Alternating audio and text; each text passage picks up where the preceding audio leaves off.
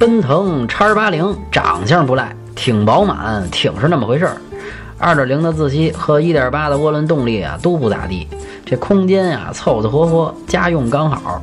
车里面做工一般，小毛病不少，噪声也不小。奔腾的噪音啊一直没什么改进，这货也这样。还有个问题，嘿，我就不明白了，这二零一五款的叉八零加上了倒车影像，不过把那倒车雷达给省了。你这不是忽必烈他妹妹忽必来吗？几个探头能差出多少钱去？这抠抠缩缩的，我是真心不待见。另外啊，车载的原厂导航也不太好使，建议您用自己的手机下个应用，都比这好使。推荐2.0升的自动豪华型，整体打分七分。